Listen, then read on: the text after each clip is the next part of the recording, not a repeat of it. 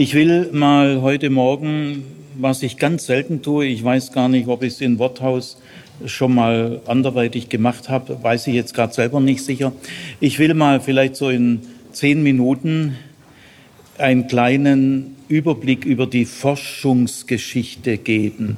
Normalerweise denke ich bei diesem Thema, das, es, es ist nicht wichtig und nicht interessant genug für euch, dass ich eure Zeit, ich möchte ja, dass ihr wirklich äh, kurzweilig und wichtige Dinge, die ihr auch gut annehmen und umsetzen könnt. Und forschungsgeschichtliche Überblicke ist in aller Regel etwas äh, für die Universität. Gell? Es führt oft zu weit. Gell? Gut, aber jetzt will ich es mal äh, ganz knapp machen, weil bei diesem Thema die Gründe für den Tod Jesu, das ist so ein heißes, sensibles Thema, dass es interessant ist, äh, wie hat sich denn das in den letzten Jahrhunderten so entwickelt. Gell? Also jahrhundertelang war man in der Kirche katholisch, evangelisch, orthodox, freikirchlich, es gilt für alle. Ich glaube persönlich nicht, dass eine Kirche besser ist wie eine andere. Wir brauchen uns alle gegenseitig. Äh, alle, jede Kirche hat ihre Stärken und ihre Schwächen.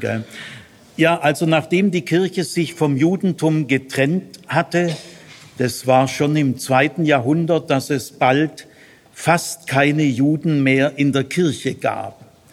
Da hat sich dann ein gewisses Verhältnis zwischen der christlichen Kirche oder man kann auch sagen der Christenheit und dem Judentum entwickelt. Eine fürchterliche, belastete Geschichte. Und man war als Christ, als abendländischer Christ und als Kirchenmitglied war man jahrhundertelang ungefähr folgender Meinung. Die Juden sind Gottes Mörder. Äh, sie haben Jesus ans Kreuz gebracht. Und weil die Juden Gottesmörder sind, gilt der alte Bund nicht mehr. Der ist jetzt zerbrochen. Äh, die Juden, immer gleich so pauschal, die haben ja den alten Bund gebrochen. Wer Jesus zu Tode verurteilt hat, äh, der bricht den alten Bund. Gut, und wir Christen, wir sind der neue Bund. Wir sind das wahre Israel. Die Kirche ist an die Stelle Israels getreten. Äh, die sind der alte Bund und der ist kaputt und wir sind der neue Bund, das wahre Israel. Das war so die hauptsächliche Meinung in der Christenheit. Und es äh, dauerte schon so 100, 150 Jahre, äh, bis man auch an der Universität hier vorsichtiger wurde. Äh, das Schlimme ist, der Antijudaismus war an der Universität genauso ausgeprägt wie in der breiten Kirchenbevölkerung. Also die akademische Bildung hat da gar nichts genützt. Ja, jetzt sind aber viele Dinge passiert, äh, Holocaust und äh, auch in der wissenschaftlichen Theologie hat es zu einem starken Umdenken geführt. Äh, ein schlechtes Beispiel ist zum Beispiel das Stuttgarter Schuldbekenntnis 1946, glaube ich. Das ist kein Schuldbekenntnis, das ist auch noch eine Selbstrechtfertigung. Das Wort Schuldbekenntnis verdient dieses Dokument gar nicht. Äh, da heißt es zum Beispiel, wir klagen uns an, oh, klingt zunächst mal ganz gut, gell? wir klagen uns an, dass wir nicht inniger geglaubt und äh, heißer geliebt und so. Gell? Ja, das kann man jeden Tag sagen. Gell? Also die Aufarbeitung äh, dieser dunklen Geschichte, äh, die war hart und sie ist heute noch nicht äh, abgeschlossen. In der Fachwelt ist sehr viel besser geworden. Äh, in der breiten Bevölkerung ist auch viel besser geworden. Aber ich war ja in der Religionslehrerausbildung und ich habe regelmäßig ein Seminar so alle drei Semester, vier Semester, christlich-jüdischer Dialog. Und da habe ich immer wieder auch so gefragt. Die Studierenden waren meistens so 50 bis 80 Leute da. Äh, Habe ich deren Wissen so ein bisschen abgefragt, deren Problembewusstsein und war jedes Mal erschüttert. Also selbst Abiturienten, die äh, die evangelische Theologie studieren, in den ersten Semestern schon äh, besser wie so vielleicht äh, nicht mehr ganz Bildzeitungsniveau, aber es, ist, war, es blieb viel zu tun. Also das ist die lange, grausame Geschichte. Jetzt äh, in der Fachwelt äh, schreibt Josef Blinzler, ist ein Professor für Universitätsprofessor für katholische Theologie, Josef Blinzler, schreibt 1956 ein dickes Standardwerk äh, über den Prozess Jesu, der Prozess Jesu, Josef Blinzler. Das Buch hat einen enormen Einfluss äh, gehabt. Es ist in viele Sprachen übersetzt. Im Deutschen hat es vier Auflagen. Die vierte war 1969. Also man kann schon sagen, noch die 70er Jahre äh, haben Tausende von Pfarrern und Religionslehrern äh, so ihren Blick vor allem durch dieses Buch von Josef Blinzler äh, geprägt bekommen. Josef Blinzler räumt äh, zunächst mal auf, die, die Juden sind Gottesmörder, furchtbar, äh, pauschal, Kollektivschuld, stimmt auch hinten und vorne nicht. Das mit dem alten Bund wird er auch vorsichtiger. Ich will mal euch nur sagen, der neue Bund wird angekündigt in Jeremia 31, 31 bis 34. Und da dieser berühmte Text, der ist der Ausgangspunkt für die Rede vom neuen Bund, die ja auch Jesus äh, ganz wenig, aber sie hat auch mal in den Mund genommen. Gell? Ja, dieser Text beginnt.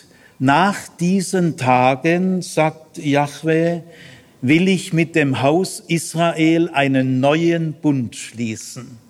So geht der Text los. Gell? Also auch der neue Bund, wie der alte Bund, ist mit Israel ich will mit dem Haus Israel einen neuen Bund schließen. Gell? Also diese Sätze, die, die wurden jahrhundertelang einfach überhört. Gell?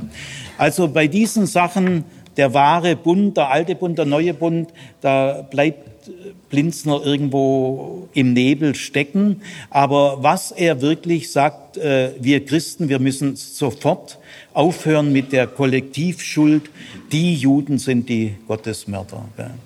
Und jetzt, äh, sein Buch hat ungefähr folgendes Ergebnis. Es gibt zwei Prozesse, einen jüdischen Prozess und einen äh, römischen Prozess. Äh, beim jüdischen Prozess sind die Rechtsgrundlagen nicht mehr so richtig zu rekonstruieren, schreibt er 100, 200 Seiten drüber. Äh, aber er sagt klar, äh, also wir können nur Kritik üben am Hohen Rat und nicht am Volk Israel. Das ist ja wirklich ein großer Unterschied. Der Prozess im Hohen Rat war unfair, er war bösartig. Man kann krass schon sagen, das war ein Justizmord ja, nach Josef Blinzler. Und von den beiden Prozessen, der jüdische Prozess und der römische Prozess, äh, ist der jüdische Prozess wichtiger. Äh, der, der Hohe Rat hatte die Hauptschuld. Soweit äh, dieses Werk, das bis in die 70er Jahre die Pfarrerschaft, katholisch und evangelisch, und die Religionslehrerschaft sehr stark geprägt hat. Der Fortschritt in diesem hochproblematischen Buch ist, dass diese Kollektivschuld, äh, mit, mit der hat er aufgeräumt. Gell. Jetzt äh, in den 80er Jahren, frühe 80er Jahre, äh, tritt eine neue Phase ein. Äh, es gibt zwei evangelische Neutestamentler. Der eine heißt August Strobel, der war Professor für Neues Testament an der Universität Erlangen. Er war aber auch viele Jahre lang in Jerusalem der Direktor des Evangelisch-Archäologischen Instituts. Äh, dieser August Strobel schrieb ein Buch, das heißt Die Stunde der Wahrheit. Und ungefähr gleichzeitig, unabhängig voneinander, schreibt Otto Betz, das ist ein Professor für Neues Testament an der Universität Tübingen, der gehörte auch zu meinen Lehrern, also ich war in mehreren Seminaren bei Herrn Betz, äh, der schreibt ein großes Werk, der Prozess Jesu. Fangen wir mit dem Otto Betz an. Äh, der Otto Betz äh, reagiert auf eine Schwierigkeit. Wir wissen nicht mehr, nach welchem Recht äh, der Prozess der, der, in der, auf der jüdischen Seite geführt worden ist, nach welcher Rechtsgrundlage. Es gibt zwar ein äh, ausführliches Recht in der Mishnah, das ist der älteste Teil vom Talmud, also ein nach der Bibel das wichtigste Grundlagenwerk im Judentum. Äh, Im Talmud, in der Mishnah äh, gibt es ein Prozessrecht. Da steht zum Beispiel drin, ein Prozess darf niemals, ein, ein Kapitalprozess, muss ich sagen, also wo eine Todesstrafe vielleicht kommt. Gell? Ein Prozess, in dem es um Tod und Leben geht, der darf nicht nachts geführt werden. Er darf auch nicht nur einen Tag geführt werden. Die, der Hohe Rat muss noch mal drüber schlafen. Also ähm, es müssen mindestens zwei Gerichtstage sein. Äh, dann es müssen alle anwesend sein, alle 71 Mitglieder. Wenn jemand krank ist, dann muss er im Bett hergetragen werden. Gell? Wenn nicht alle 71 da sind, kann man kein Todesurteil fällen. Und wenn man äh, diskutiert über das Todesurteil, müssen die jüngsten Mitglieder im Hohen Rat beginnen mit ihrer Meinung und die mächtigen Älteren dürfen sich erst am Schluss melden, weil wenn die Ältesten anfangen, dann getrauen sich die Jüngeren ja nicht. Also es, und dann äh, der Beschluss muss einstimmig sein.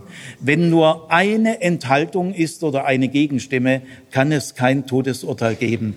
Das ist also das humanste Recht, äh, das ich kenne in der Antike. Und deswegen heißt es ja auch im Talmud, das ist ein schlechter Hohe Rat, der alle sieben Jahre ein Todesurteil fällt. Das ist viel zu viel. Gut, äh, aber die Mishnah die ist so schriftlich fixiert worden im zweiten, dritten Jahrhundert nach Christus. Und es ist unsicher, hat es schon eine Bedeutung gehabt zur Zeit Jesu, weil solange der Tempel stand, war der Hohe Rat dominiert von den Sadduzäern, äh, den führenden Priestern. Und die hatten ein sadduzäisches Recht, das wir nicht mehr kennen. Also der Otto Betz kam auf die Idee, er gehört zu den äh, renommiertesten Qumran-Forschern. Er hat einige Qumran-Schriften selber äh, äh, editiert, gell, in Umlauf gebracht, äh, besprochen. Das können nur Fachleute, die sich jahrzehntelang mit den Qumran-Schriften beschäftigen. Der Otto Betz kam auf die Idee zu sagen, ja, wir wissen nicht mehr das sadduzäische Recht, das ist im Dunkel der Geschichte verloren gegangen, aber die Qumran-Leute, die denken ja priesterlich. Der Begründer äh, der Qumran-Gemeinschaft war selber ein Hohepriester, der den Tempel dann verlassen hat. Und also die führenden Leute in Qumran denken alle priesterlich. Vielleicht kann ich durch das Studium der Qumran-Schriften äh, irgendwas rausfinden, wo wir Schlüsse ziehen können auf das sadduzäische Recht, nachdem Jesus damals äh, verurteilt worden ist. Jetzt hat aber der Otto Betz jahrelang also das probiert, aber ich, ich fasse mal zusammen, es ist nichts Handfestes da rausgekommen. Man kann also über das Studium äh, auch der Qumran-Schriften, über diesen Umweg, äh, kann man auch nicht mehr das sadduzäische Recht konstruieren.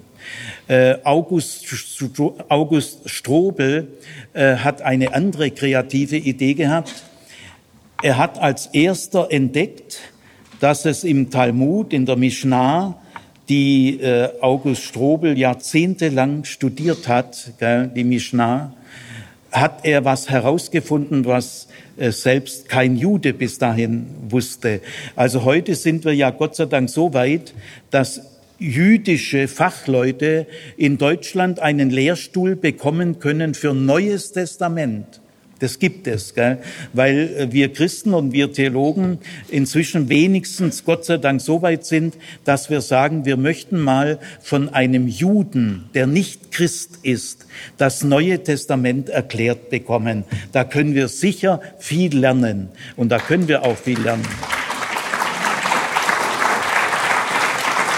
Dankeschön. Ja, danke. Ich finde es gut, dass ihr da klatscht, weil das ist ein wichtiger Punkt. Äh, ich habe vier Jahre in Bremen gelebt, neben der jüdischen Synagoge und habe da vier Jahre Freundschaft gepflegt mit dem jüdischen Rabbiner und seiner Frau. Und ich habe von diesem Mann zentnerweise zentnerweise hat der meine Glubschaugen gereinigt. Gell? Also was ich diesem Mann verdanke, gell, ich, da ganze Atlasgebirge an Vorurteilen schwanden wie Butter in der Sonne. Ja. Gut, also Also äh, das ist besser geworden, gell? Wir lernen von Juden ein tieferes Verständnis des Neuen Testaments. Aber der August Strobel hat genau das andersrum gemacht. Er hat mit jüdischen Professoren der Hebräischen Universität in Jerusalem über die Mishnah diskutiert. Und er hat ihnen gesagt, Leute, ich habe in eurer Mishnah als Christ, äh, habe ich die jahrelang studiert. Und ich habe eine Theorie. Und zwar dem August Strobel ist aufgefallen, dass es in der Mishnah, im, vor allem im Traktat Sanhedrin, gibt es ein Traktat, dass da immer wieder komische Sätze stehen. Und zwar heißt es da immer, ein Kapitalprozess darf nicht in der Nacht stattfinden oder zum Beispiel, es müssen immer zuerst die Entlastungszeugen gehört werden und dann erst die Belastungszeugen. Vielleicht bringen ja die Entlastungszeugen äh, solche Klärung, dass man die Belastungszeugen gar nicht mehr braucht. Gell? Das sind alles Zeichen dieser Humanität im pharisäischen Strafrecht. Ja, also äh, da heißt es immer wieder: Ja, ein Kapitalprozess äh, sollte nicht an einem großen Festtag stattfinden und auch nicht an den Tagen dicht vor einem großen Festtag. Es sei denn, der Angeklagte ist ein Madisch oder ein Meschit das sind Pseudopropheten, die die Gabe haben, Wunder zu tun. Die tun Wunder und die Israel abspenstig machen. Die Rechtsgrundlage ist Deuteronomium 5. Mose 13.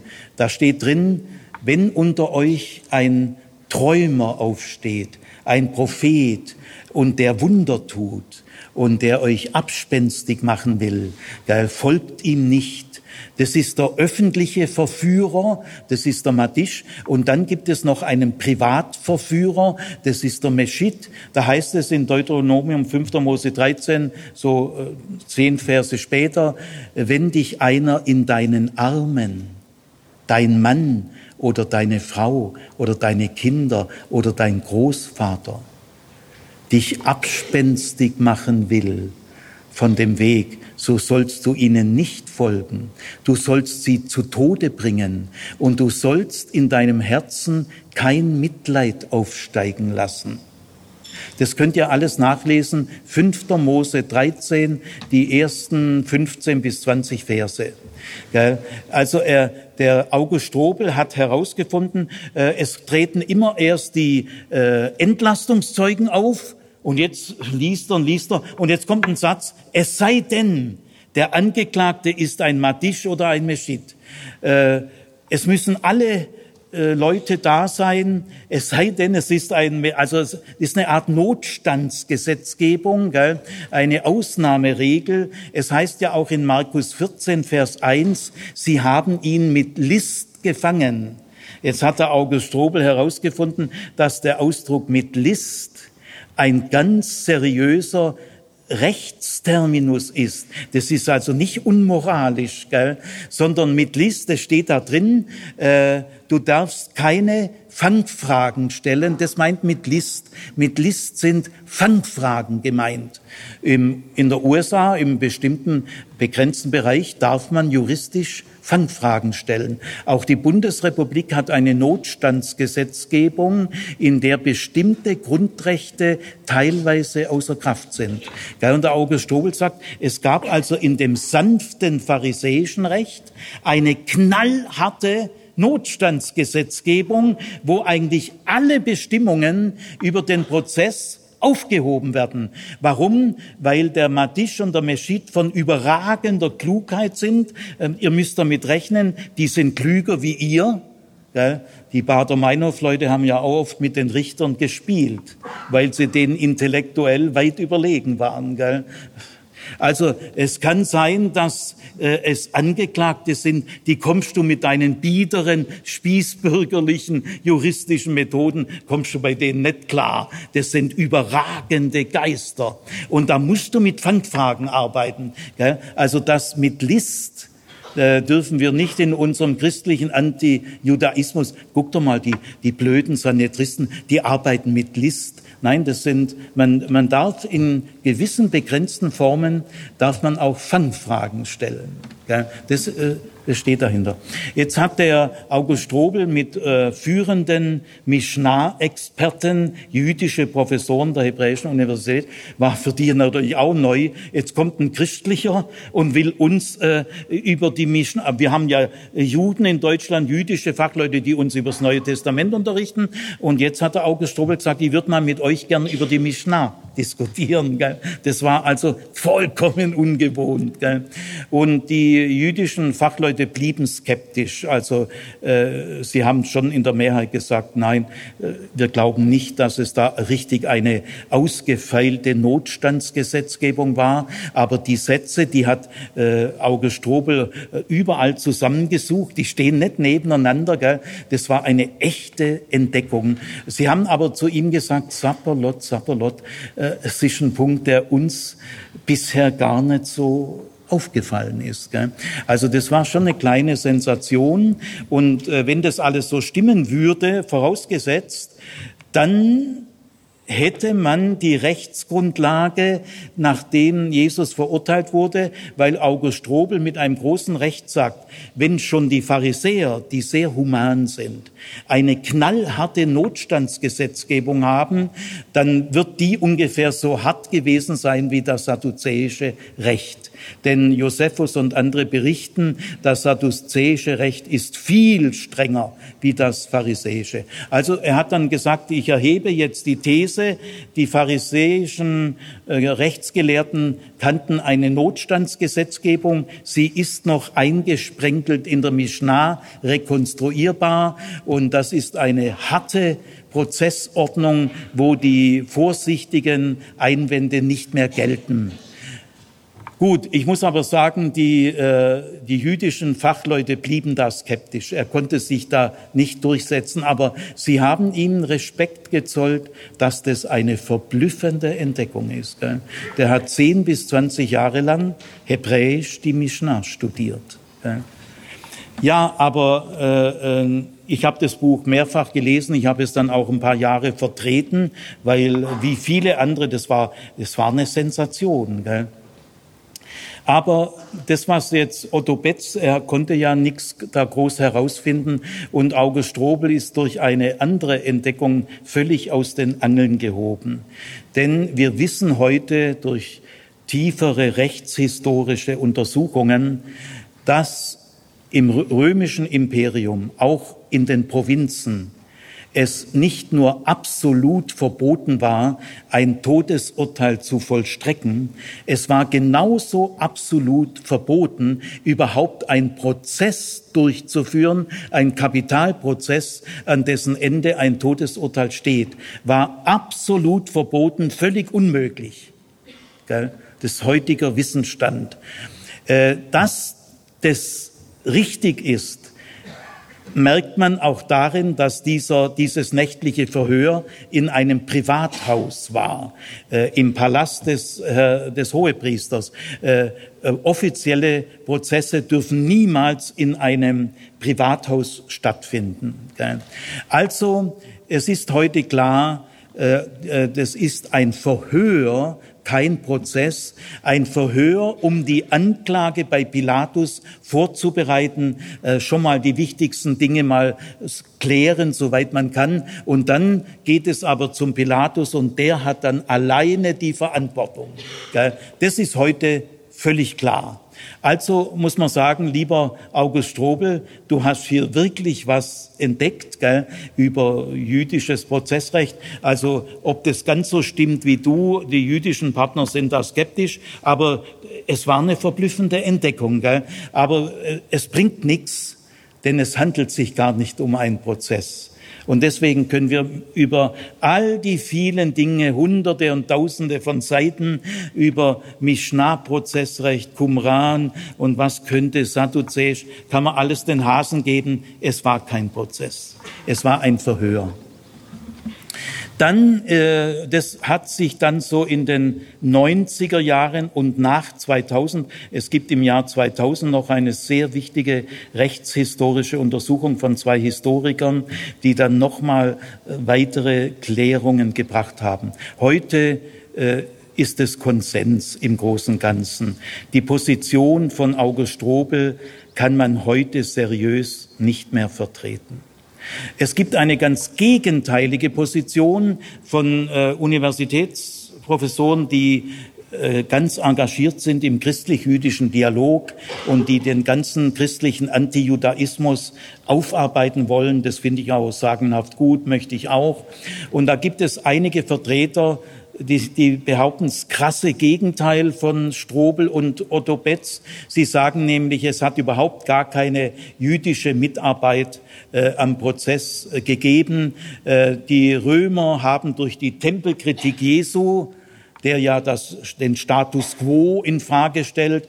Die Römer sind ja die Garantiemacht über die tempelstaatliche Ordnung in allen Provinzen, in Judäa auch. Die Römer haben den äh, Jesus dann verhaftet und Pilatus hat dann äh, hat zwar gemerkt, dass der Typ äh, ungefährlich ist, gell? aber äh, so einer kann bei den Massen, kann der trotzdem, auch wenn er selber vielleicht äh, gar nicht so schlimm ist, aber man muss ja auch die Gefahren einkalkulieren. Ein Feuer kleines an die Lunte und der ganze Laden geht hoch am Pesachfest. Also, dass Pilatus, wie immer er Jesus im Einzelnen gesehen hat, er hat sicher sofort gemerkt, also von dem braucht das römische Imperium keine Angst haben. Aber äh, Pesachfest, heiße Wallfahrtsstimmung äh, vorsichtshalber. Lieber einen mehrkreuzigen wie einen, lieber einen zu viel als einen zu wenig.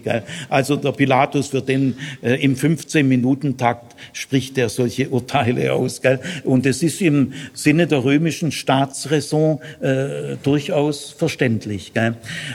Also es gibt äh, seit 80er, 90er Jahren vielleicht fünf oder zehn oder 15, weiß nicht genau, äh, sehr engagierte Dialogpartner im jüdisch-christlichen Dialog, zum Beispiel Wolfgang Stegemann, ist ein bekannter Mann, aber viele andere. Und die sagen, alles, was über jüdische Beteiligung im Neuen Testament steht, haben Christen so hinein, äh, hineingesetzt, rein fiktional. Da hat nie was stattgefunden, gar nichts. Und äh, der Hauptgrund, den sie anführen, ist, äh, die Christenheit hat sich im römischen Imperium ja ausgebreitet und sie wollten sich ja auch weiter ausbreiten und da war es schon eine unheimliche Belastung, dass diese, dieses Idol von diesen Christen, Jesus aus Nazareth, von einem römischen Präfekten äh, zur Kreuzigung äh, übergeben wurde. Also die verehren äh, da jemand, den unsere Justiz als Verbrecher abgeurteilt hat. Das ist schon eine bodenlose Frechheit. Also die christlichen Gemeinden haben zunehmend darunter gelitten, dass ihr Idol von der, von der römischen Weltmacht als Verbrecher abgeurteilt worden ist und gekreuzigt worden ist. Das war eine schwere Belastung, das stimmt auch. Und so, sagt Wolfgang Stegemann und andere, haben die Christen die Schuld mehr den Juden zu, der jüdischen Seite zugeschoben. Sie begannen ja sowieso, sich von den Juden zu trennen. Jetzt gab es ja bald eine Kirche, wo sowieso keine Juden mehr drin waren. Also das war auch relativ bequem. Wir schieben den schwarzen Peter auf die jüdische Seite und bei Pilatus, den stellen wir bisschen als eigentlich einen, äh, einen guten Kerl hin. Gell? Der, der wollte es. Nein, nein, nein, das nicht, sondern äh, in den heutigen äh, heutigen Evangelientexten, äh, äh, die stellen Pilatus ja eigentlich relativ positiv dar. Der wollte es ja gar nicht, aber die jüdische Seite hat ihn gedrängt. Ja, und dann hat er es halt gemacht. Gell? Da sagt der Wolfgang Stegemann, das ist alles christliche Propaganda. Äh, Christen, die unter dem starken Druck standen, es setzen ja dann auch zum Teil Christenverfolgungen ein, also die standen wirklich unter Druck. Und aus diesem Druck erklärt er sich, äh, dass hier die jüdische Seite als Hauptverantwortliche äh, so hineinprojiziert wurde. Nein, das kann man seriös auch nicht behaupten. Es ist ja zwar ehrenwert, dass man äh, im jüdisch-christlichen Dialog, aber das braucht man gar nicht, weil es geht ja um den Hohen Rat, um Sadduzäer und Hohepriester. Heutige Rabbinen sind ja alles Pharisäer. Nach 70 nach Christus ist das Judentum pharisäisch geprägt worden. Zur Zeit Jesu war der Hohe Rat sadduzäisch geprägt. Das heißt, das tut einem heutigen Rabbiner Rabbiner nicht so arg weh, äh, wenn man da der Hohepriester, was hat ein heutiger jüdischer Rabbiner mit einem jüdischen Hohepriester zu tun? Eigentlich nicht viel. Gell? Trotzdem ist es sehr sensibel, äh, wenn man die jüdische Seite nach 2000 Jahren Judenverfolgung, äh, wenn wir da auf der Ebene äh, äh, schon wieder loslegen. Gell? Da müssen wir damit rechnen, dass jüdische Gesprächspartner, die zwei Drittel ihrer Verwandtschaft im Holocaust verloren haben, dass die da sehr empfindlich reagieren. Es ist ja ein Wunder, dass wir heute wieder jüdische Gesprächspartner haben, die mit uns Christen äh, tiefe Gespräche führen. Dass da äh, Juden dazu bereit sind, das ist ein Wunder. Ja, und das sollen wir auch würdigen. Trotzdem diese Position, dass äh, überhaupt jede Beteiligung von jüdischer Seite alles nur christliche Erfindung ist, ist abgesehen von diesem berechtigten Hinweis, äh, dass die Christen unter Druck waren und sich ja sowieso von den Juden äh, getrennt haben und dass das dann ein bequemer Sündenbock wurde, der die missionarischen Arbeiten dann erleichterte. Also dieser Punkt ist ein wichtiger Punkt. Aber von diesem Punkt her zu sagen, das ist alles späterer christlicher Eintrag, das ist unseriös und ich glaube, es wird heute es ist weniger geworden, gell? weil es gibt, äh, es gibt keinen Hinweis irgendwie im Text. Gell? Äh, wenn man das jetzt mal streng exegetisch nimmt, ist das das Blaue vom Himmel runter erzählt. Gell? Äh, so geht's auch nicht.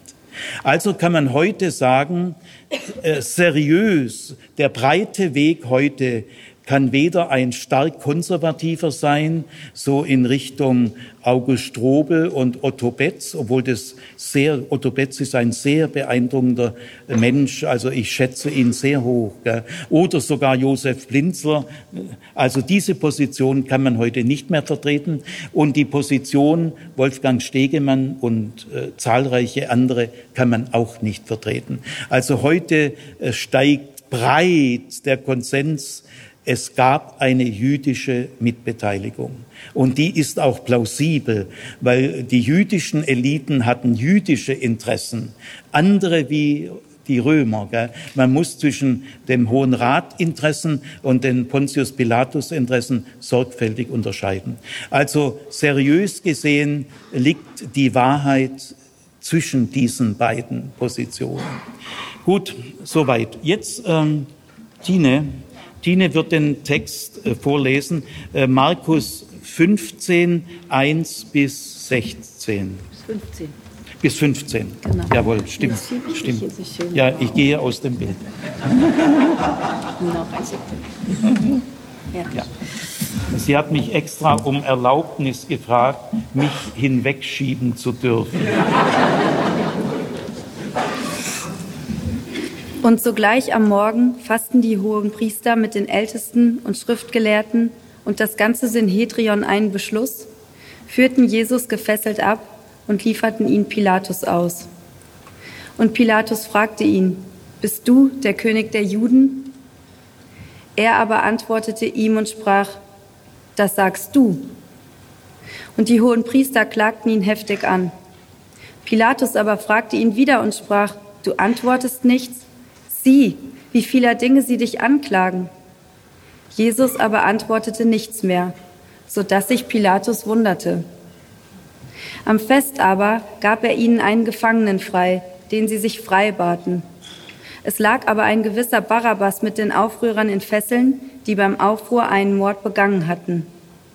Als jetzt eine große Menschenmenge zu Pilatus hinaufzog und ihn bat, wie üblich jemanden zu begnadigen, fragte er sie, Wollt ihr, dass ich euch den König der Juden freigebe? Denn er hatte erkannt, dass die hohen Priester ihn aus Missgunst ausgeliefert hatten. Die hohen Priester aber wiegelten die Menge auf, dass er ihnen lieber den Barabbas freigebe. Pilatus aber antwortete erneut und sagte zu ihnen, was wollt ihr also, soll ich mit dem tun, den ihr den König der Juden nennt? Sie aber schrien, kreuzige ihn. Pilatus aber sagte zu ihnen, was hat er denn Böses getan? Sie aber schrien noch lauter, kreuzige ihn. Pilatus aber wollte der Menge Genüge tun und gab ihnen den Barabbas frei. Und Jesus lieferte er aus, nachdem er ihn hatte geißeln lassen, dass er gekreuzigt werde. Soweit jetzt dieser brisante Text, gell, der für das christlich-jüdische Gespräch, wie der Text gestern, von riesiger Bedeutung ist. Jetzt gehen wir mal Millimeter für Millimeter diesen Text entlang. Lies mal den ersten Vers nochmal. Und sogleich am Morgen fassten die hohen Priester mit den Ältesten und Schriftgelehrten und das ganze Synhedrion einen Beschluss, führten Jesus gefesselt ab und lieferten ihn Pilatus aus. Äh, soweit jetzt der erste Basissatz, gell, ist ja immer unheimlich wichtig. Früh am Morgen fassten die Hohepriester, die Ältesten und die Schriftgelehrten und der ganze Hohe Rat einen Beschluss. Und sie führten Jesus gefesselt zu Pilatus. So geht's los. Zunächst einmal eine Zeitangabe, früh am Morgen. Äh, diese Zeitangabe ist sehr plausibel, weil römische Gerichtsverfahren äh, sind am frühen Morgen. Und Pilatus äh, ist ja, weil Wallfahrtsfest war, hält sich in Jerusalem auf. Der Ort wird hier nicht genannt, gell? man muss immer erstmal achten, Zeit und Ort der Handlung. Also Zeit ist klar, früh am Morgen und wo, der Ort wird nicht genannt. Äh, wo hat sich Pilatus aufgehalten? Da gibt es eine längere Diskussion, die aber heute auch wirklich geklärt ist. Nicht hundertprozentig sicher, aber sehr wahrscheinlich. Und ich sage oft, es spricht alles dafür und nichts dagegen. Dann können wir davon ausgehen, auch wenn wir sagen, es ist 70 Prozent wahrscheinlich. Wenn wir auch sagen können, es spricht alles dafür und nichts dagegen, dann gehen wir von dem aus, was 70 Prozent wahrscheinlich ist. Wahrscheinlicher muss es nicht sein. Gell? Gut, äh, man hat früher gesagt, äh, Pilatus hält sich in der Burg Antonia auf. Äh, das stimmt aber nicht. Äh, zum Beispiel, äh, wie heißt dieser Weg? Via Dolorosa, ja, also der Weg der Schmerzen wird ja immer, Ostern gehen ja Tausende diesen Weg, gell, den Jesus gegangen sein soll, der stimmt aber nicht, gell, und da gehen sie, die, die Via Dolorosa, der Kreuzweg Jesu geht immer von der Burg Antonio, Antonia aus. Von der sieht man heute nichts mehr. Da ist heute eine palästinensische Grundschule an der Stelle. Aber da, man, man weiß hier, man, man kann den Ort, wo die Burg Antonia stand, kann man ziemlich genau äh, feststellen. Und dann geht man äh, bis zur Grabeskirche. Äh, das ist allerdings sehr ernst zu nehmen, dass das Kreuz auf Golgatha äh, bei der Grabeskirche stand, vielleicht sogar innerhalb der Grabeskirche. Da wird ja ein Fels gezeigt und man kann dann in der Grabeskirche zehn, zwölf Meter weitergehen und dann wird ein altes Grab gezeigt. Also das ist in sich eine riesige Diskussion. Da gibt es tausend Bücher drüber, hunderte von Archäologen und so weiter. Man kann nur sagen, die Grabeskirche ist sehr gut belegt. Und äh, im Johannesevangelium erfahren wir so eine kleine Notiz. Äh, das ist ja das Eigenartige. Das Johannesevangelium geht ganz stark von Ostern aus, was nicht äh, heißt, dass da nicht auch, auch historische Notizen drin sein können. Sind es. Es gibt sogar historische Notizen, die sehr glaubwürdig sind, die nur im Johannesevangelium stehen, gar nicht bei den Synoptikern. Also das gibt's auch. Das widerspricht sich nicht. Man muss also diese Schwarz-Weiß-Sachen, die, die führen nicht weiter. Also in, äh, im Johannesevangelium erfahren wir das Grab von Josef von Arimathea, der sein Grab, Privatgrab, Jesus zur Verfügung stellte, war wirklich nur ein Steinwurf weg von dem Kreuz entfernt. Also äh, die beiden Positionen Kreuzigung und Grablegung, beide innerhalb der Grabeskirche, sind sehr solide. Äh, es gibt keinen Grund daran zu zweifeln. Gut, also früher Morgen und jetzt der Ort, jawohl.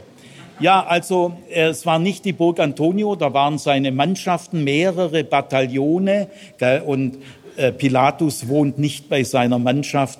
Die Burg Antonia war auch nicht besonders luxuriös. Gell? Er war in dem Palast des Herodes, der, der war am Jaffa-Tor, am heutigen Jaffa-Tor. Das Tor war zu seiner Zeit auch schon ein Tor. Gell? Und da war der äh, Palast des Herodes und das war einer der schönsten Palaste der Welt. Äh, Kaiser Augustus war mal in Jerusalem. Gell? Kaiser Augustus kennt König Herodes gut und König Herodes kennt Kaiser Augustus gut. Er war ein großer Verehrer von Kaiser Augustus. Ja.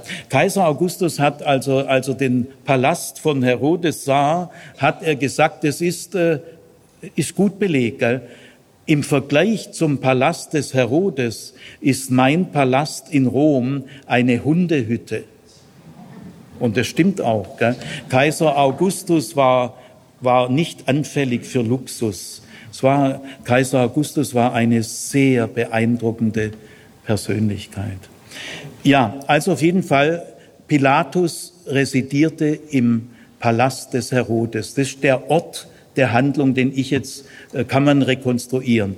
Äh, jetzt, also da war früher Morgen war noch mal eine Sitzung. Einzelheiten wissen wir nicht. Sind die Sanhedristen ein paar Stunden jetzt noch schlafen gegangen und trafen sich dann wieder am frühen Morgen. So stelle ich mir das vor. Aber ich war nicht dabei. Gell? Äh, sobald man in solche konkrete Einzelheiten geht, äh, kommen wir nicht weiter. Dass aber am frühen Morgen nochmal eine Versammlung war, ist insofern äh, plausibel, als ja im Mishnah-Recht, von dem wir aber nicht wissen, ob es da schon galt, aber trotzdem, im Mishnah-Recht stand äh, ein Prozess, es handelt sich ja hier nicht um einen Prozess, aber es geht auch um einen Todesbeschluss. Äh, und da heißt es im Mishnah-Recht, mindestens zwei Versammlungen. Man kann kein Todesurteil fällen in einer einzigen Versammlung. Das geht nicht. Alle müssen noch mal schlafen. Gell? Also ob das da schon gegolten hat, weiß kein Mensch. Es kann sein, es kann auch nicht sein. Aber auf jeden Fall, das passt sehr gut äh, zu dieser äh, Auskunft. Jesus wurde gefesselt. Damit wird ausgedrückt sofort, äh, Pilatus sieht die ja kommen, gell, äh, vom äh, Palast des des Kaiaphas zum Palast des Herodes sind 30 Meter. 40 Meter, also die stehen nebeneinander. Gell? Und dann sieht er die kommen und wenn er, wenn er ihn so kommen sieht, äh, dann ist dem Pilatus klar, das Vorverhör die Anklagesondierung hat offensichtlich zu einem eindeutigen Ergebnis geführt. Wenn Jesus, mit ihnen darüber geschlendert wäre, dann hätte Pilatus sofort gesehen, oh, alles völlig unsicher, äh, die sind zu keinen richtigen Ergebnissen gekommen. Gell? Jetzt äh, zu Pilatus. Pilatus äh, war Präfekt das ist, manche Provinzen haben als oberste Spitze einen Präfekten, Präfektus, in der Provinz Judäa. Die Provinz Judäa war eine kleine römische Provinz, aber eine unruhige. Und sie war Teil einer größeren Provinz Syria. Und der Legat, der die Großprovinz Syria leitete in Antiochien, äh, der äh, äh, Pilatus war dem Legaten in Antiochien unterstellt. Also er war, konnte schon selbstständig handeln, aber er stand in einer gewissen Abhängigkeit und auch Verantwortung gegenüber dem Legaten. Das ist eine höhere Stellung. Gell? Man hat lange Zeit gesagt, Pilatus war ein Prokurator. Nein, das war er nicht. Prokurator ist auch eine höhere Stellung. Äh, wenn größere Provinzen, das sind prokuratorische Provinzen, aber kleine sind oft so präfektische Provinzen. Äh, nach König Agrippa, so in den 40er Jahren, wurden aber die Leute, die römischen äh, Statthalter, wurden Prokuratoren in den 40er Jahren bis zum Aufstand 70 äh, wurde Judäa von Prokuratoren geführt. Prokurator Felix äh, 52 bis 60, Prokurator Festus von 60 bis 62. Ja. Aber Pilatus war ein Präfekt. Jetzt, äh, was war das für ein Mann? Wir haben schon einige Quellen, Josephus, viele andere Quellen. Äh, sie geben schon ein relativ verlässliches Bild. Äh, Pilatus äh, hatte den Titel Freund des Kaisers das sagt schon was. Also nicht jeder Prokurator hatte den Titel Freund des Kaisers. Und äh, Pilatus hatte als Präfekt diesen Titel. Das ist eine hohe Auszeichnung. Gell? Und äh, der zweitmächtigste Mann nach dem Kaiser Tiberius war ein gewisser Seamus und Pilatus war privat ein enger Freund von Seamus und das war der zweitmächtigste Mann in Rom. Der Seamus war ein erklärter Judenhasser ein Judengegner. Und wenn Pilatus ein enger Freund von seinem großen Freund, der viel mächtiger war. Äh, da kann man von Pilatus auch gleich sagen, das wird auch ein Judenhasser gewesen sein. Es gibt auch einen Spruch äh, über Pilatus. Pilatus kam als Armer in ein reiches Land und er ging als Reicher aus einem armen Land. Also er war Präfekt von 26 bis 36. 36 äh, hat ein samaritanischer Messiasanwärter äh, Mordsfurore gemacht und hat viele Leute auf den Berg Garizim, das ist das Heiligtum der Samaritaner, auch heute noch. Auch heute noch haben die Samaritaner einen Hohepriester. Ich habe schon mit ihm geredet. Gell? Ich war schon ein paar Mal auf dem Berg Garizim, auch einmal als diese Passa Liturgie, die haben immer noch eine uralte Schlachten, Passalämmer und so. Gell? Und dann äh, habe ich der hohe Priester damals, das war vielleicht im Jahr 2000 irgendwie, kann es nicht mehr genau sagen. Ich war ein sehr sympathischer Mann, vielleicht so Mitte 50 und sprach sehr gut Englisch. Gell. Also die Samaritaner sind heute noch eine Religionsgemeinschaft. Teile, paar tausend wohnen in Israel, ein paar tausend wohnen in, in Palästina, West, äh, wie sagt man, West, West, Westbank und auch viele auf der ganzen Welt verteilt. Gell. Also ein samaritanischer Messiasanwärter führte die Volksmassen äh, hoch auf den Berg Garizim äh, und der Pilatus hat es niedermetzeln lassen. Und dann hat eine samaritanische Gesandtschaft, ging zum Legaten nach Antiochien und haben sich über Pilatus fürchterlich beschwert, dass er eine völlig unverhältnismäßige Gewaltanwendung. Der Mann hat sich nicht in der Hand, äh, der, der mordet hier in seinem cholerischen Wahn. Und dann hat der Legat von Syria, Syria Pilatus äh, gezwungen, äh, nach Rom zu gehen und sich vor Kaiser Tiberius zu verantworten. Der Pilatus hatte dann Glück, äh, Tiberius starb ein paar Tage vorher, zwei, drei Wochen vorher, als er in Rom ankam, und der noch sehr junge Kaiser Caligula der gerade die Herrschaft antrat, hat eine allgemeine Amnestie erlassen. Das machen manchmal so neue Herrscher, gell, dass sie erstmal eine Amnestie erlassen. Das erhöht natürlich ihren Ruf und so.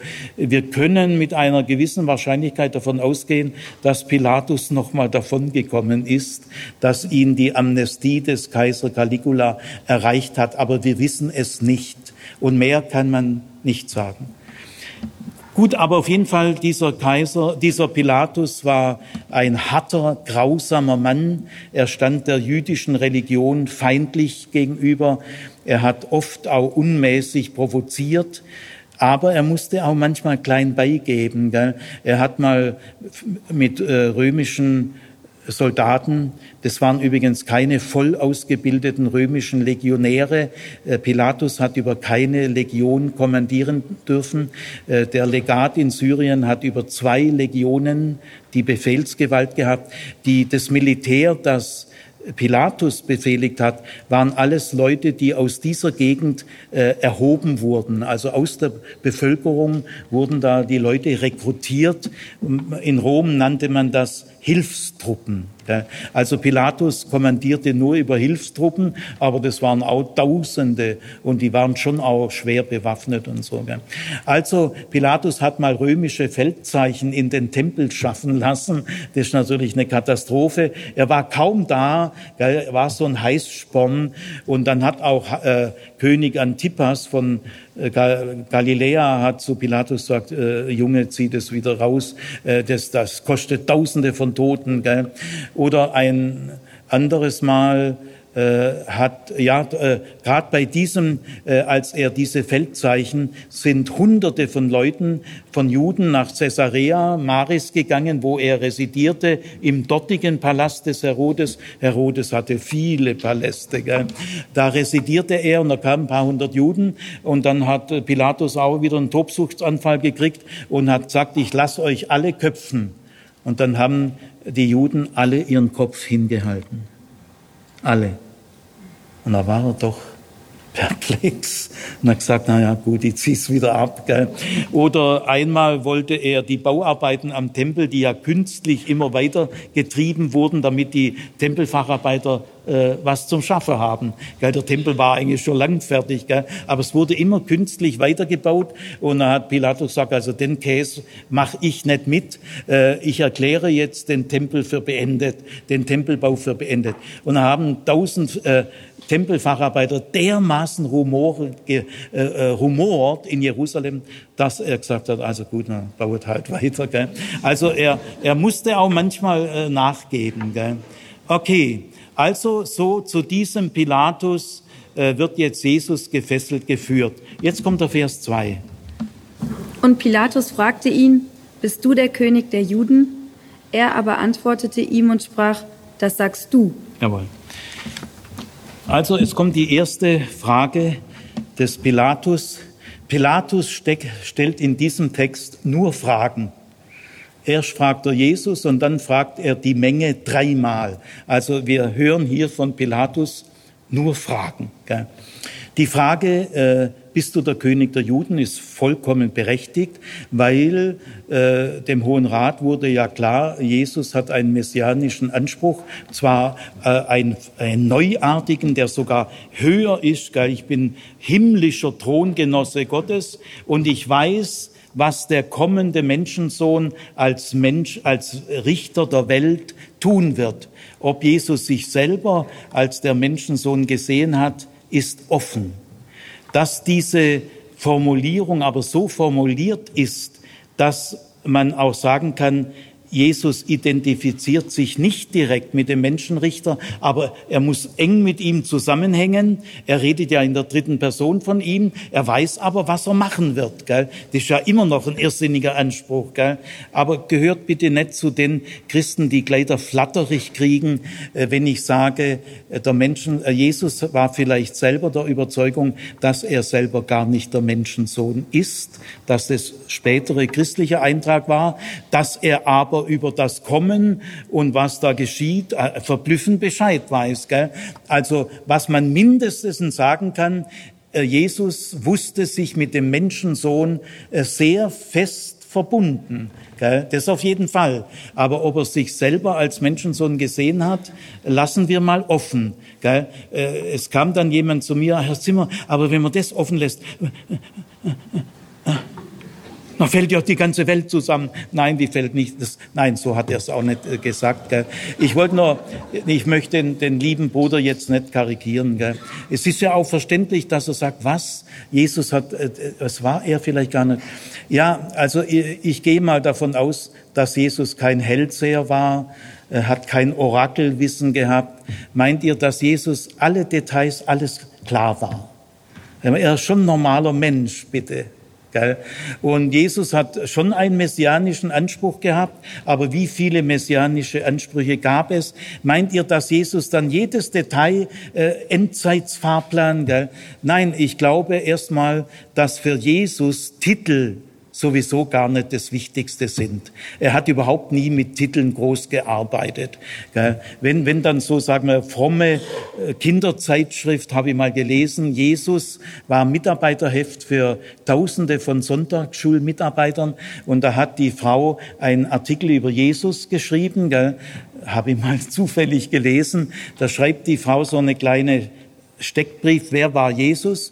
Jesus war der Gottessohn und der Retter der Welt. Er kam, um zu sterben und er hat viele Wunder getan und konnte übers Wasser laufen. Das schreibt eine Frau für Tausende von Mitarbeitern in der Sonntagsschule. Ah, da muss ich fast kotzen. Ich kann es nicht anders sagen. Gell? Also alles gleich Titel.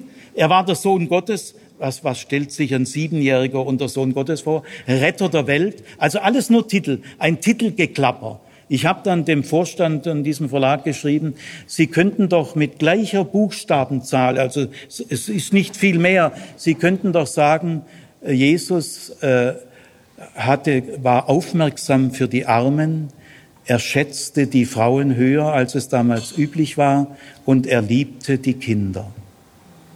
Das ist doch Millionenmal mehr als dieses Titelgeklapper. Und wenn die, die Titel dann nicht kommen, dann werden die Leute ganz unruhig. Muss ich schon kurz sagen, habe ich ja schon ein paar Mal gesagt, ich halte eine, einen Vortrag in Stuttgart, äh, Abendgottesdienst, äh, Gospelhaus, äh, über die Gotteserfahrung Jesu, kommt eine 70-Jährige vielleicht zu mir raus, sehr sympathische, feine Frau. Herr Zimmer, mir hat Ihr Vortrag sehr gefallen, ich habe viel gelernt, es war spannend, aber Sie haben nicht gesagt, dass Jesus Gottes Sohn ist. Ist für sie Jesus Gottes Sohn? Hm. Es, es kommen halt die, die Begriffe nicht. Und dann habe ich gesagt, doch, äh, Sie brauchen gar keine Sorge haben. Unbedingt ist für mich Jesus Gottes Sohn. Und dann habe ich gesagt, aber was verstehen denn Sie darunter? Äh, äh, Gottes Sohn meint doch nicht ein Sohn, wie ich einen Sohn habe oder Sie. Das ist doch nicht biologisch gemeint. Das ist doch irgendwie anders gemeint. Also ganz unsicher. Also wenn man ein bisschen bei diesem Titelgeklapper nachfragt, also wenn man die Titel schön sagen kann, äh, in einer Fernsehaufzeichnung von Spring war bayerischer Rundfunk da und fragte die Jugendlichen, äh, seid ihr auch so christlich überzeugt? Da sagte ein 17-jähriger Jugendlicher in die Kamera rein, ja, ich habe Jesus Christus als meinen persönlichen Herrn und Heiland äh, in mein Leben aufgenommen. Ja, der ist gläubig. Also jetzt sollte man sagen, Jesus äh, ist nicht auf dieser Schiene. Äh, der arbeitet nicht dauernd mit Titeln. Titel ist was relativ Unwichtiges. Man kann ja auch mit dem Titel Messias, den kann man ja tausenderlei verstehen. Man kann ja nicht mit Titeln die Dinge festklopfen. Gell?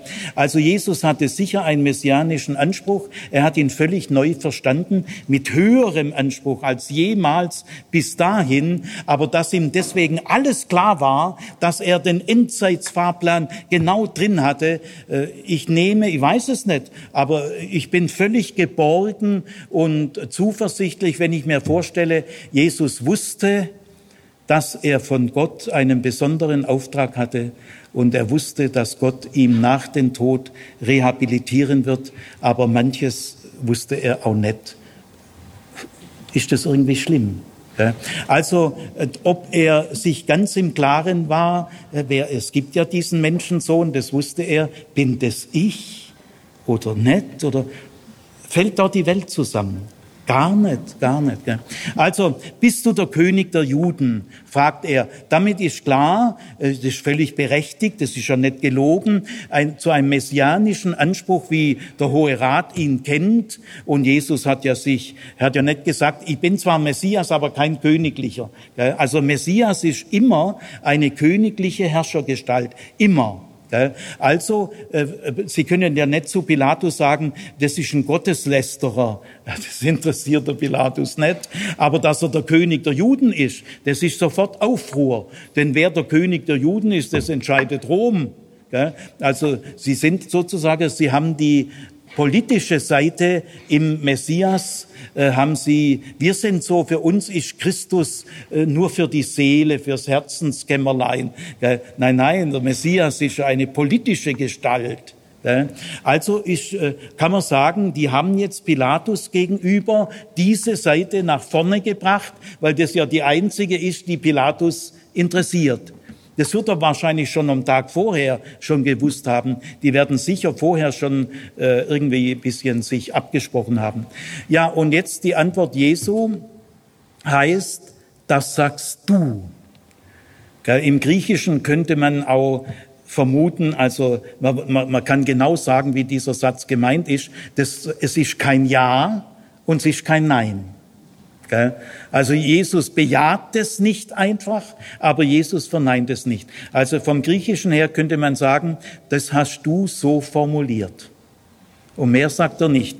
Ob er das jetzt wörtlich so gesagt hat, ist relativ unwichtig. Ich glaube nicht, dass das Tonbandaufnahmen waren von damals, aber dass es sachlich stimmt. Äh, das ist historisch auch sehr plausibel. Gell? Denn äh, Jesus hatte ja messianische Ansprüche. Er war in gewisser Weise, äh, hat er äh, den Anspruch auf eine königliche Funktion. Gell? Im Johannesevangelium sagt Jesus ja, ja, ich bin ein König, aber mein Reich ist nicht von dieser Welt. Da hat sich der Pilatus wieder gewundert und er sagt Jesus, ich bin ein König, der für die Wahrheit gekommen ist. Und da sagt der Pilatus, was ist Wahrheit? Also bist du der König der Juden? Äh, wenn Jesus ja gesagt hätte, es stimmt ja nicht. Er, ist, er hat ja messianische äh, Ambitionen, aber anderer Art als seine Ankläger. Aber er kann auch nicht Nein sagen. Das stimmt gar nicht. Die Anklage ist falsch. Damit hätte er ja sein Leben gerettet. Gell, wenn er, äh, es geht ja, er könnte ja jetzt immer noch freigelassen werden. Das entscheidet ja, die Verantwortung hat ganz allein Pilatus. Ganz allein. Gell. Äh, und der macht, der ist nicht nur Ausführungsorgan, äh, der ist kein Ausführungsorgan, sage ich euch. Das Gegenteil ist der. Der weiß, dass, es, dass er das jetzt entscheidet. Jetzt sagt, der, sagt Jesus, ja, das hast du so formuliert.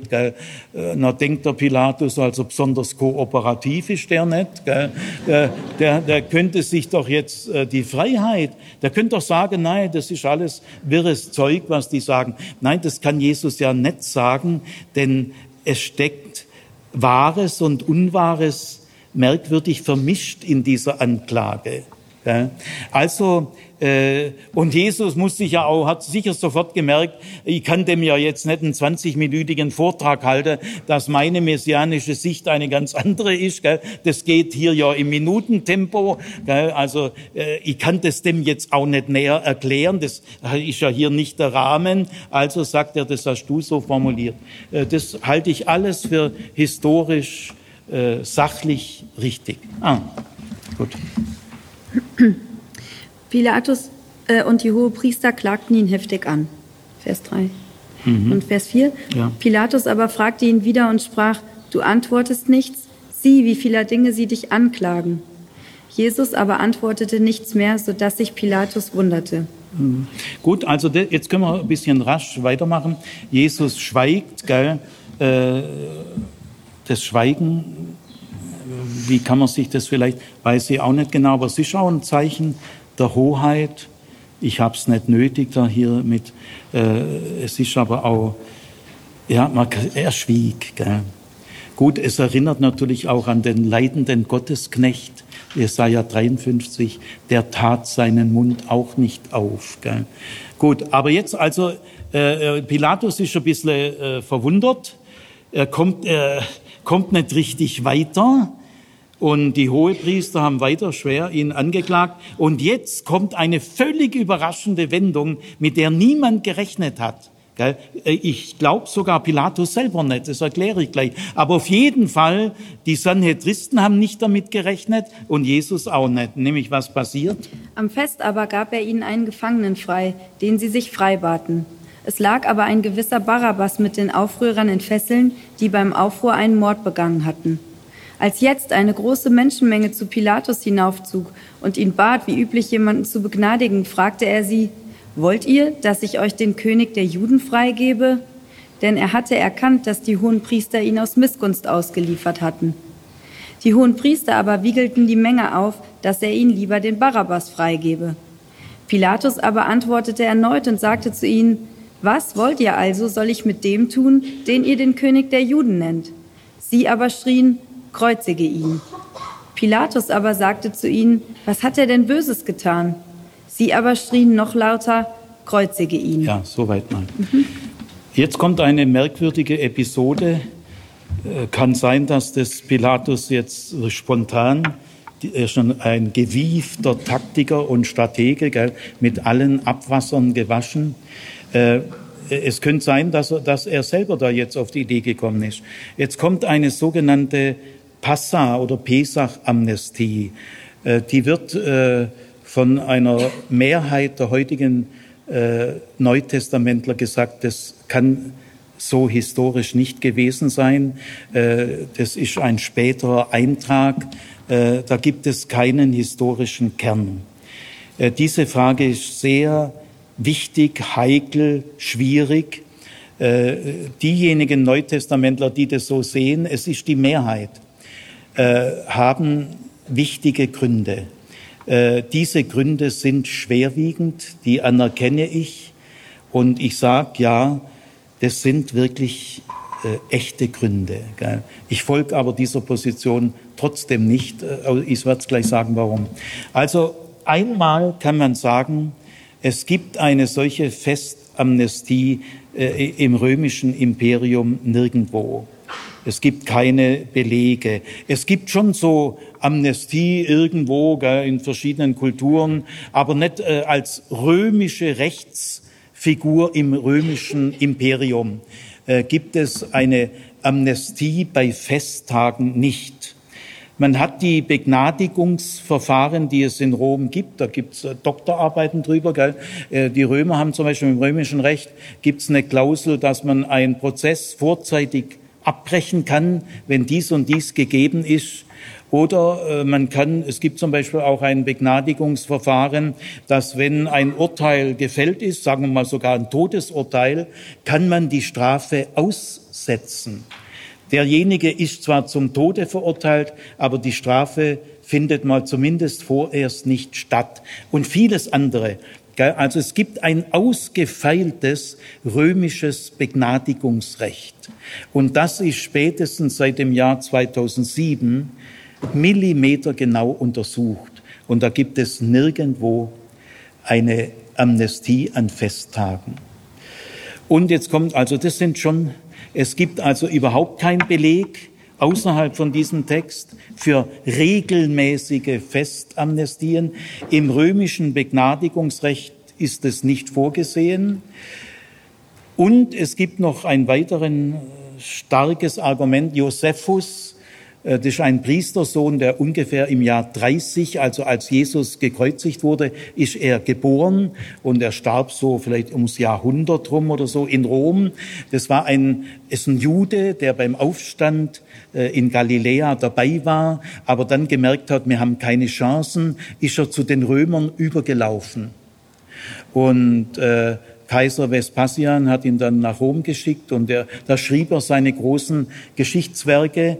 Äh, er wollte der römischen Oberschicht das Judentum begreiflich machen. Also er wurde ein Römerfreund, hat aber diese Römerfreundschaft, er wurde bis zu seinem Ende gut bezahlt als Geschichtsschreiber, Privatgelehrter, gell, wäre ich auch gern gewesen.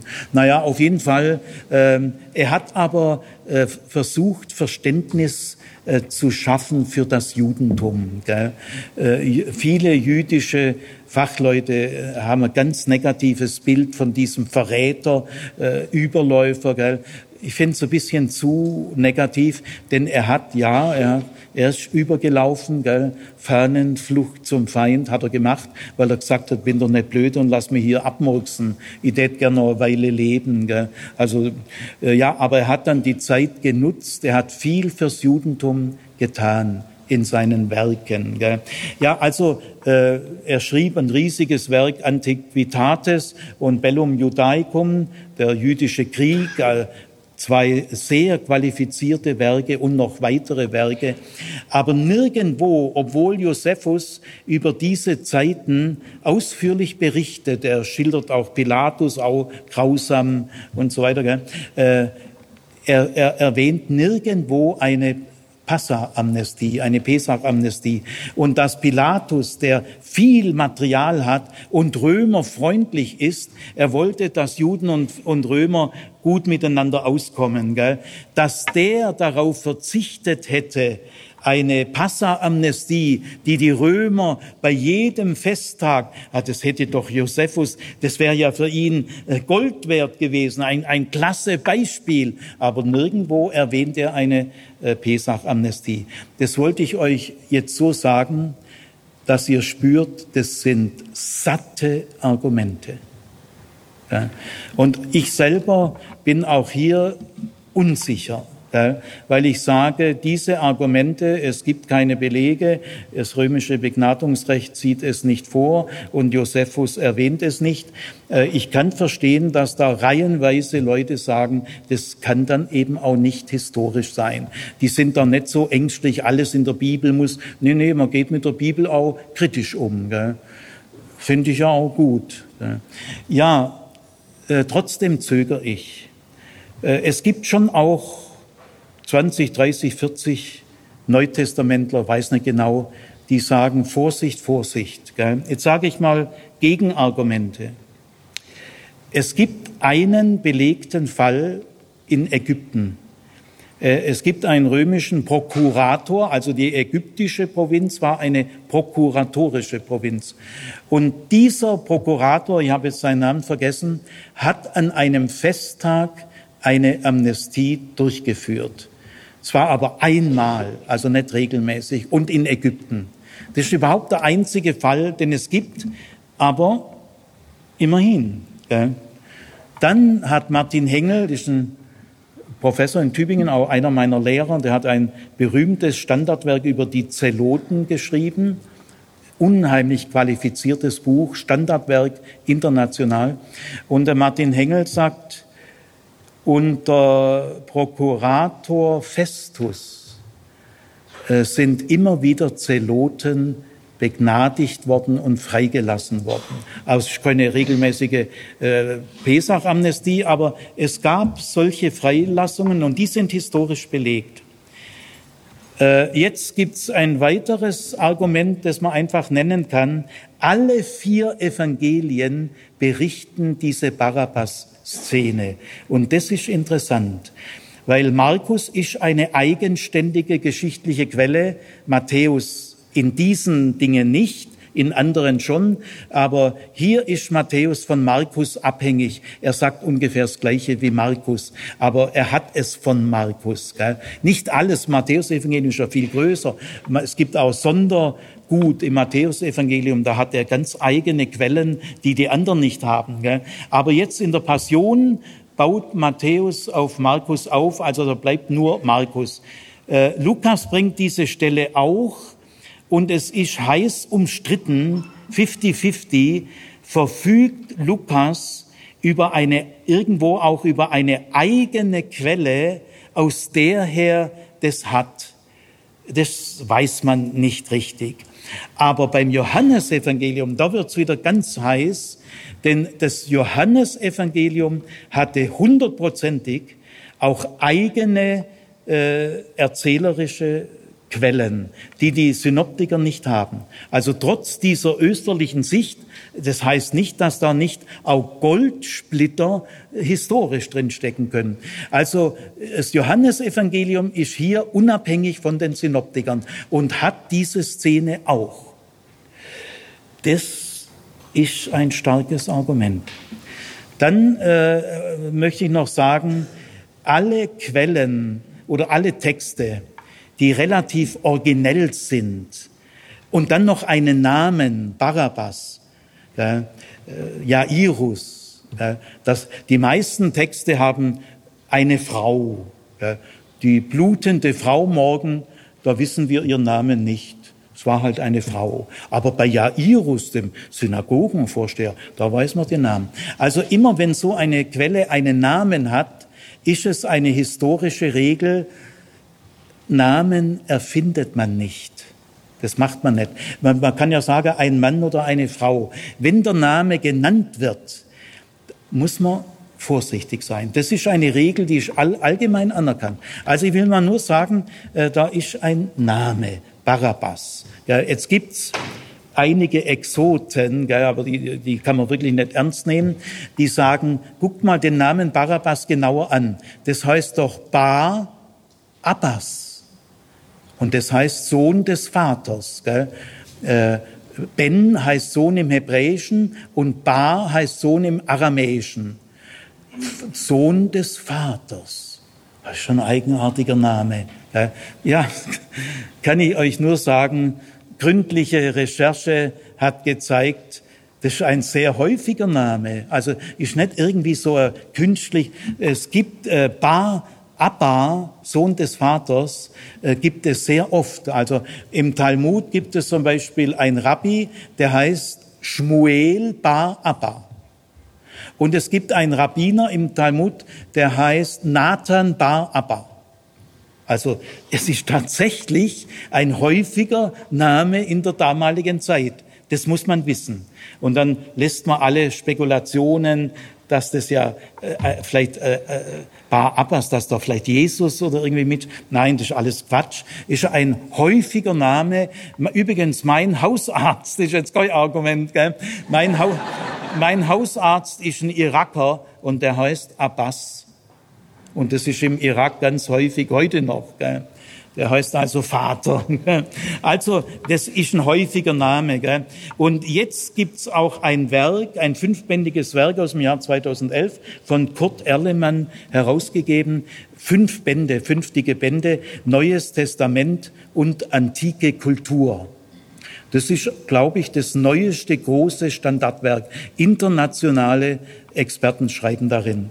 Und da schreibt ein Autor über diese Szene von äh, Barabbas äh, sagt er, ja, äh, es gibt im römischen Recht äh, nichts dergleichen und äh, das ägyptische, ja, so viel kann man damit nicht machen und es gibt auch sonst keine Belege.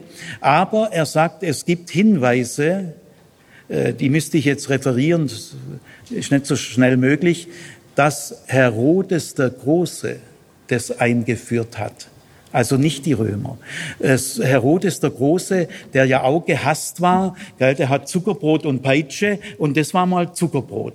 Gell, dass er an jedem Festtag äh, einen Gefangenen, den man per Akklamation, wo es am lautesten geklatscht wird, den lässt man frei. Und da hat er Herodes was für die Stimmung getan und dass er länger im Amt bleiben kann. Und sein merkwürdiger Sohn äh, war, war eine trübe Tasse. Archelaus hat es beibehalten und als der erste römische Präfekt kam, wollten das die Präfekten nicht aufhören.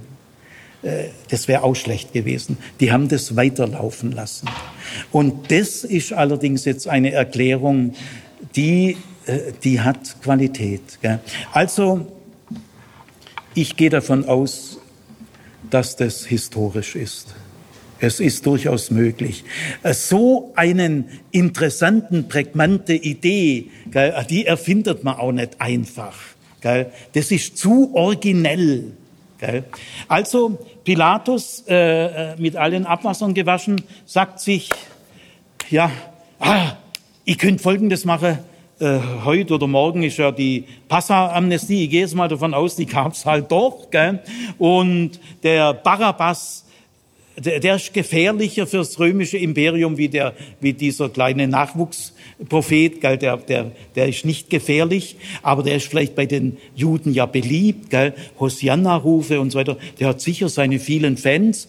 Äh, ich schleuse denn in die Passa-Amnestie ein und biete jetzt äh, zwei Leute. Das passt auch insofern zu Pilatus, als der zu gern immer den Hohen Rat provoziert. Also das, wenn man Pilatus kennt, sagt man ja, das sieht dem gleich. Gell? Also das ist ganz seine Handschrift. Gell? Jetzt damit hat der Hohe Rat, gell? von wegen, dass ich nur Ausführungsorgan von euch bin. Also den Zahn will ich euch jetzt mal ziehen. Gell? Ich bin nicht euer äh, Dienstbote. Gell? Ich bin der Präfekt von Judäa. Gell? Also ich stelle das jetzt äh, euch zur Wahl. Und da hat er sich wirklich verrechnet. Äh, wenn, wenn das historisch ist und von der römischen Staatsräson her, äh, ist das verständlich. Es ist aber juristisch unkorrekt. Das Verhör war sehr korrekt, das jüdische, aber der römische Prozess, der war unkorrekt. Denn das darf ein Richter nicht, äh, wenn er von der Schuld eines Menschen nicht überzeugt ist, und das war Pilatus nicht. Oh, auch zu Recht der hat wirklich gemerkt, der Mann ist ungefährlich. Ja, auf jeden Fall. Also, ähm, wen wollt ihr jetzt? Gell? Und jetzt heißt es, äh, die Hohepriester, die wollten natürlich, äh, dass Jesus äh, zu Tode kommt. Die hatten kein Interesse am Barabbas. Das waren ja Zeloten, Widerstandskämpfer. Gell? Wir können also zu 98 Prozent davon ausgehen, Barabbas war ein zelotischer Widerstandskämpfer. Das war die Widerstandsbewegung gegen die Römer, die auch Meuchelmord gell, Krummdolch hinten reingehauen, der Römer röchelt und man geht in der nächste Laden rein und so. Gell. Also viele Römer wurden da abgestochen. Gell. Äh, das ist wirklich eine Gefahr. Gell. Und jetzt sagen, habe ich immer wieder gehört in christlichen Passionspredigten, Erst schreien die Juden Hosianna und dann schreien die Juden kreuzige ihn. Auch in historischen Büchern. Gell? Das ist so ein Generalvorwurf von Christen, gell? dummbatzig, christlicher Dünnschiss. Gell? Nein, die Leute, die Hosianna gerufen haben, waren ja ganz andere. Das waren galiläische Festpilger. Gell? Äh, und jetzt, früh morgens um halb sechs oder sechs, da pennen ja alle. Gell? Es ist ja die, die Sedernacht äh, nach den Synoptikern, gell? wird ja auch Wein getrunken und so weiter. Also wenn das, äh, sollte das eine äh, Passamal gewesen sein, des Abendmahls, kann man nicht sicher sagen, dann ist dieser Tag jetzt Freitag, der 15. Nisan. Denn in der Nacht vom 14. auf 15. Nisan ist Vollmond. Und bei Vollmond beginnt das Pesachfest. Nach Johannes ist es ein Tag vorher, am Rüsttag. Die unterscheiden sich da um einen Tag. Nach Johannes kann das Abendmahl kein Pesachmahl gewesen sein. Die Frage ist nicht wichtig, weil der Sinn des Abendmahls hängt davon überhaupt nicht ab. Gell? Also äh, auf jeden Fall bei diesen Festvorbereitungen äh, früh morgens, wer ist, wenn die Passa-Amnestie wirklich stattgefunden hat, wovon ich jetzt mal ausgehe. Ich äh, glaube, dass das nicht wirklich widerlegt ist. Aber ich gebe zu, es ist windig. Gell? Ich bin hier auch nicht, ich bin selber unsicher. Aber jetzt spielen wir das mal durch. Gell? Äh, dann ist diese Menge, das sind natürlich alle die Anhänger von Barabbas, dann wissen die ja, wir müssen, äh, es ist Passa-Amnestie, wir müssen unser Idol rausklatschen. Ja, die kennen Jesus sehr wahrscheinlich überhaupt nicht. Jesus hat keine Beziehungen zu Zeloten. Das heißt, die Menge, die man in manchen Bibelübersetzungen die Volksmenge heißt. Ganz schlimm. Ah, das jüdische Volk. Nein, Volk heißt im Griechischen Laos und Menschenmenge heißt Ochlos. Und hier steht Ochlos. Das ist eine Menschenmenge, sagen wir mal ab 50 aufwärts 100. Gell? Äh, in dem, äh, wenn der äh, Ort der Palast des Herodes war, wovon man zu 95 Prozent ausgehen kann, da gibt es so einen Vorplatz, äh, da wird es stattgefunden haben, da passen vielleicht 300 Leute hin. Also mehr nicht. Gell? Das jüdische Volk waren damals 1,5 Millionen.